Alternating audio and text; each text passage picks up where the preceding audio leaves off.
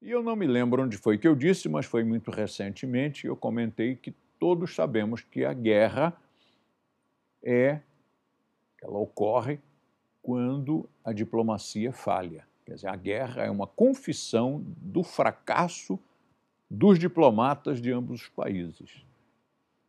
A diplomacia falhou, quer dizer, o diálogo falhou, a conciliação falhou, a negociação falhou, e então as pessoas partem para a guerra e morre um monte de gente, destrói-se um monte de patrimônio.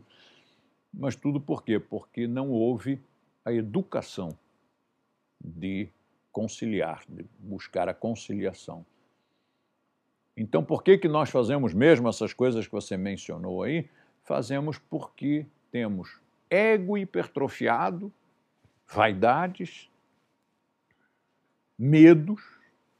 Aí você junta aquilo tudo num, num cadinho e o resultado é violência. Violência verbal ou violência física.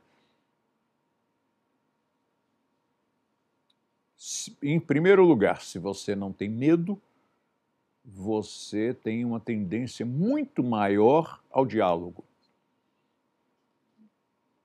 Se você tem uma pessoa, um cliente, um, um, fornecedor de algum serviço, um amigo, um colega de trabalho, e você não sente naquela pessoa uma ameaça, você consegue dar risada, ser condescendente, ser simpático. Já não esquenta a cabeça, meu amigo. Vamos lá, vamos tomar um cafezinho, vamos conversar sobre isso. Ou então esquece isso, não liga não, isso é besteira.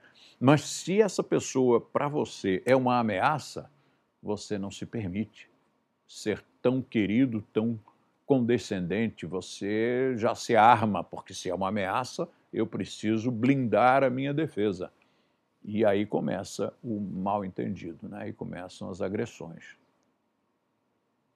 Quem é casado ou quem namorou algum dia sabe perfeitamente do que eu estou falando. Né?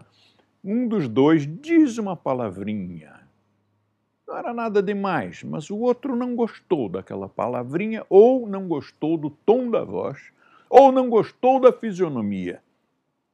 E aí já azeda aquele que disse aquela coisa, talvez não tenha dito com intenção, mas agora que o outro azedou, este azeda duas vezes mais.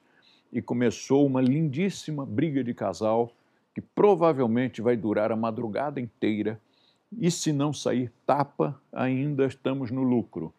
E amanhã de manhã os dois têm que trabalhar. Cansados porque não dormiram, machucados emocionalmente. Não há nada que machuque mais emocionalmente do que uma, uma briga de casal. E aí, cada um pega o seu carro ou pega a sua condução. Primeira pessoa que disser alguma coisa errada, olhar torto, toda aquela carga de frustração, de agressividade, de, de, de baixa autoestima, vai ser derramada em cima do outro. E isso se acontece lá no escritório, depois que a pessoa chegou lá, compromete a carreira seriamente. E se for na faculdade? Você destrói uma amizade que poderia lá na frente ser um colega de trabalho com o qual você estivesse intercambiando informações, dicas importantes, talvez clientes.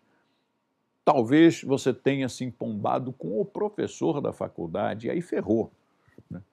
Aí não passa mais. Tem que pedir transferência, porque com aquele professor você não consegue mais ser aprovado. O cara vai implicar com absolutamente tudo. Mas por quê? Talvez uma briguinha que você teve com a namorada na noite anterior, aquilo tudo vá se manifestar numa fisionomia, num tom de voz agressivo, um enfrentamento desnecessário.